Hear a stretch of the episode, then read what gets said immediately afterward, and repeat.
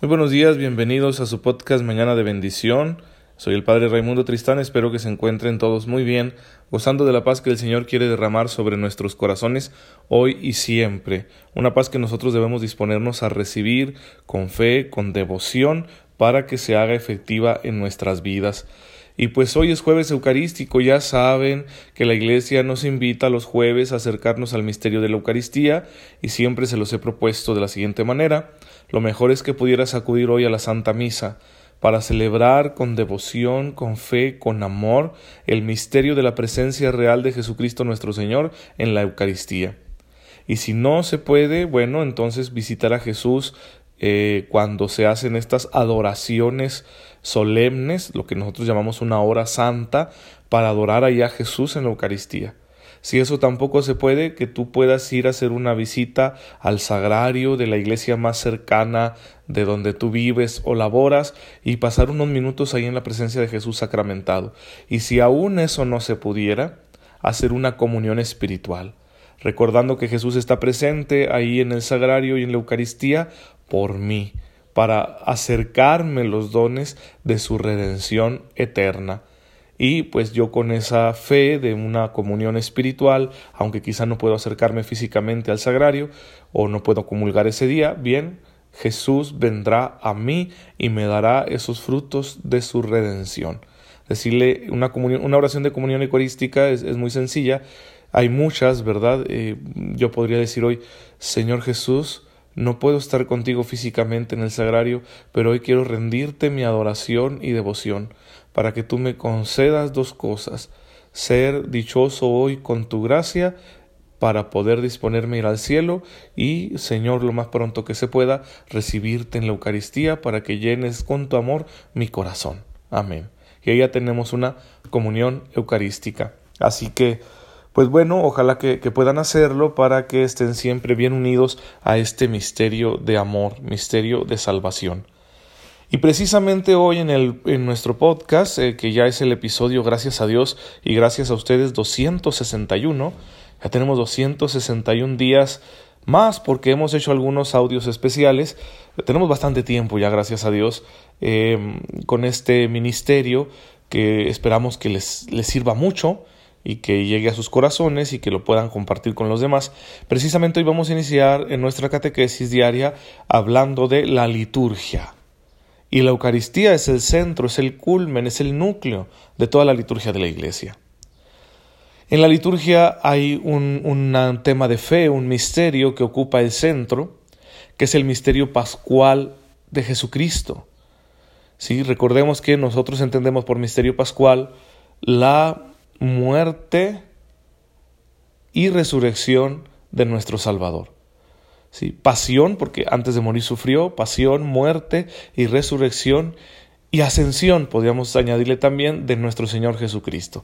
Es el misterio de la gloria de nuestra salvación, la mayor muestra de amor de Dios para el mundo y es a fin de cuentas lo que a nosotros nos da esperanza.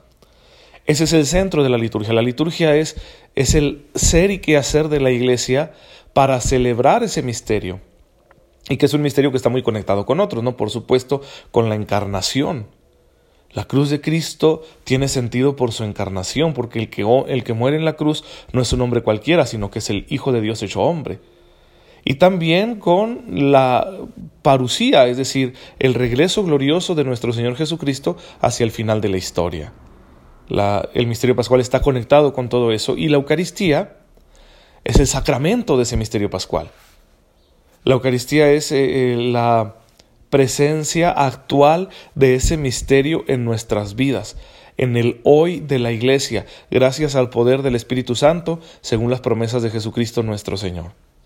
Y entonces, pues la Eucaristía es anticipo de todo eso, de la encarnación, de la muerte, de la resurrección, de la ascensión y de la venida gloriosa de nuestro Señor. Es un sacramento, es decir, un signo que hace presentes todos esos acontecimientos en nuestro hoy, para que no se queden en el pasado ni se alejen hacia el futuro, sino que se hagan presentes hoy, en el hoy del ser humano, en el hoy del creyente.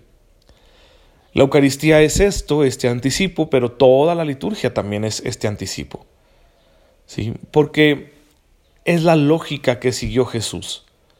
Si nosotros leemos los Evangelios vamos a descubrir que las palabras y las acciones de Jesús durante su vida oculta en Nazaret, cuando inició su ministerio público, cuando predicaba en los pueblos de Galilea y de Judea, esas acciones y palabras ya anticipaban la fuerza de su misterio pascual. Anticipaban ya el poder de su muerte y resurrección, el misterio de la redención. Por eso nosotros afirmamos que cuando llegó su hora, una, una, cosa que Jesús mismo reconoce en el capítulo 13 del Evangelio de San Juan, lo vuelve a retomar en el capítulo 17 del mismo Evangelio. Cuando llegó su hora, Jesús vivió el, el único acontecimiento de la historia que no pasa. Su muerte, sepultura, resurrección y ascensión, porque subió al cielo para sentarse a la derecha del Padre una vez por todas una verdad de fe que nosotros encontramos en el capítulo sexto de la carta a los romanos, en el capítulo séptimo de la carta a los hebreos, en el capítulo nueve también de la misma carta a los hebreos. Es decir, se trata de un, de un acontecimiento real que sucedió en nuestra historia, pero que posee una especial singularidad, no es como los demás eventos históricos algunos de los cuales pues caen en el olvido, otros quizás serán recordados por los libros, por los historiadores, pero que son cosas que se limitan al momento, el, lugar que ocuparon en el tiempo y en el espacio y ya. Sus repercusiones pueden deberse a sus consecuencias, pero esos actos en sí están consumados y pertenecen al pasado. En cambio, este acontecimiento real de la pasión, muerte y resurrección de nuestro Señor no pasa. No solo sus consecuencias se prolongan, hasta nuestro hoy, no solo nos alcanzan las consecuencias de este acontecimiento, sino que este acontecimiento está realmente presente. Valga la redundancia, está presente en el presente, en el aquí y el ahora que nosotros estamos ocupando con toda su fuerza, con todo su poder, con toda su radicalidad. Perdón. De manera que no es un acontecimiento que quede absorbido en el pasado. El misterio pascual de Cristo, por el contrario, no puede permanecer solamente en el pasado, porque esa muerte suya destruyó la muerte, y esa resurrección suya hizo que todos nosotros resucitemos a la vida. Todo lo que Cristo es, todo lo que hizo y padeció por los hombres, participa de la eternidad divina y domina así todos los tiempos y en ellos se mantiene permanentemente presente. Como dice el Catecismo de la Iglesia Católica en el número 1085, el acontecimiento de la cruz y de la resurrección permanece y atrae todo hacia la vida. Si ese acontecimiento permanente y que tiene una fuerza de atracción, según explica el catecismo, y que atrae todas las cosas, todas las cosas de la tierra, todas las cosas humanas, las atrae hacia la vida con mayúsculas. La verdadera vida, la que sólo puede vivirse en relación con Dios, la vida en plenitud, la vida en abundancia, la vida libre y dichosa y siempre llena de esperanza que el ser humano tanto anhela.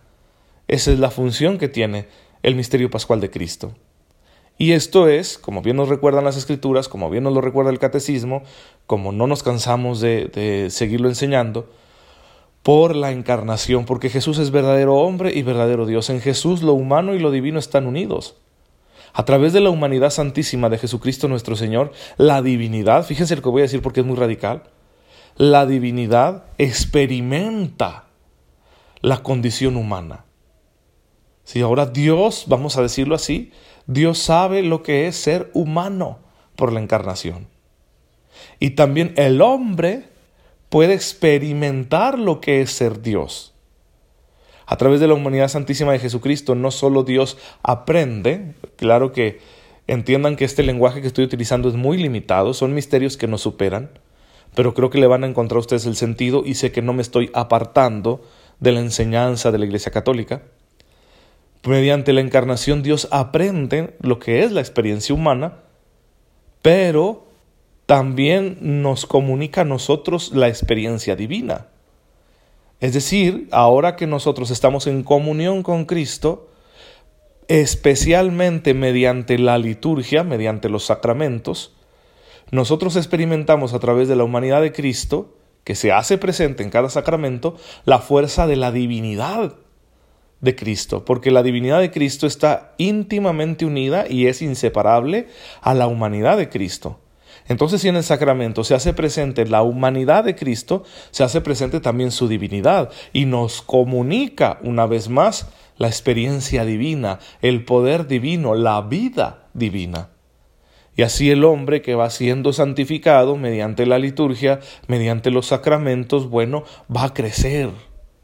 Va a crecer como ser humano, va a crecer en el proyecto de Dios que Dios tiene para él, va a crecer en la imagen y semejanza divina, va a crecer en santidad, va a crecer en la fe, la esperanza y el amor.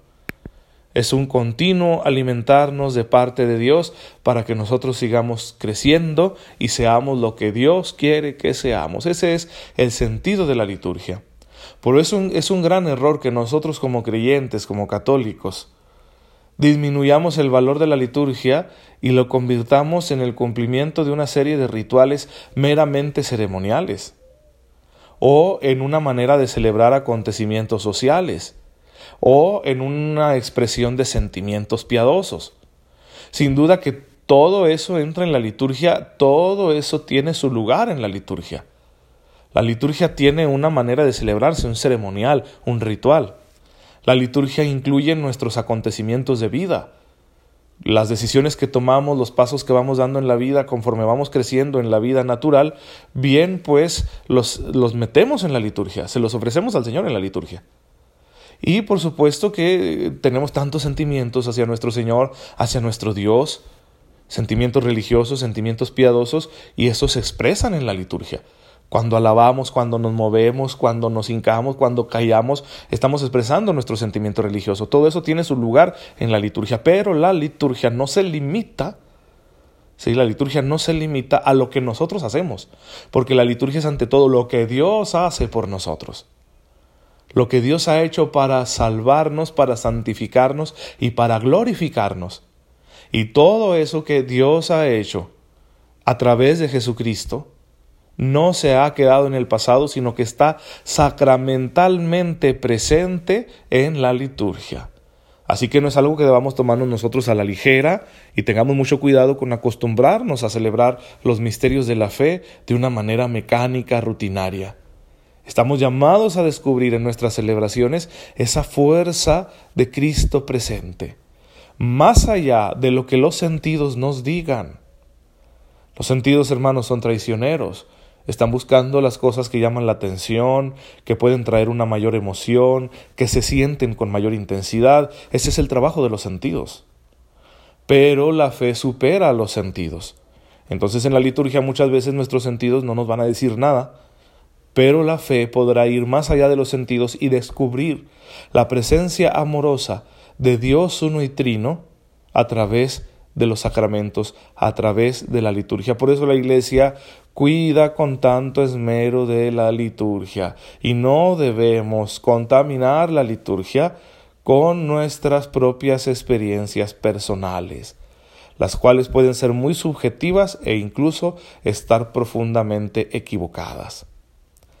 Bien, pues vamos a profundizar en este misterio, vamos a seguir hablando de la liturgia, vamos a aprender mucho de la liturgia, sí, pero quiero que entendamos esto, no se trata de llenarnos la cabeza con el conocimiento de las normas litúrgicas, las cuales son importantes, pero no se trata de eso, sino de descubrir la pluralidad de sentidos espirituales que posee la liturgia para que tú y yo nos dispongamos a una celebración más fructuosa, a una participación más activa de los misterios que celebramos en la liturgia. Porque, hermanos, lo que creemos lo celebramos.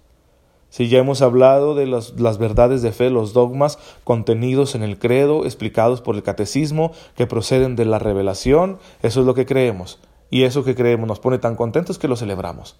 Y lo celebramos por mandato, por institución de Jesucristo nuestro Señor. Así que eso es lo que vamos a ir eh, conociendo en los próximos episodios. Pues estén muy atentos, mantengan la conexión y ya saben que pueden compartir con completa libertad con quien ustedes gusten. Vamos a darle gracias a Dios esta mañana, Señor. Te bendecimos por los misterios de la fe que nos ha salvado porque nos permite celebrarlos a través de los sacramentos y recibir en ellos su fuerza. Concédenos hacerlo siempre de mejor manera, con más amor y más pureza, para que así, Señor, seamos gradualmente santificados hasta que un día podamos contemplar la belleza de tu rostro. Te pedimos esto por tu amado Hijo Jesucristo nuestro Señor. Amén. El Señor esté con ustedes. La bendición de Dios Todopoderoso, Padre, Hijo y Espíritu Santo, descienda sobre ustedes y los acompañe siempre. Muchas gracias por dejarme llegar a sus oídos y a sus corazones. Nos vemos mañana si Dios lo permite.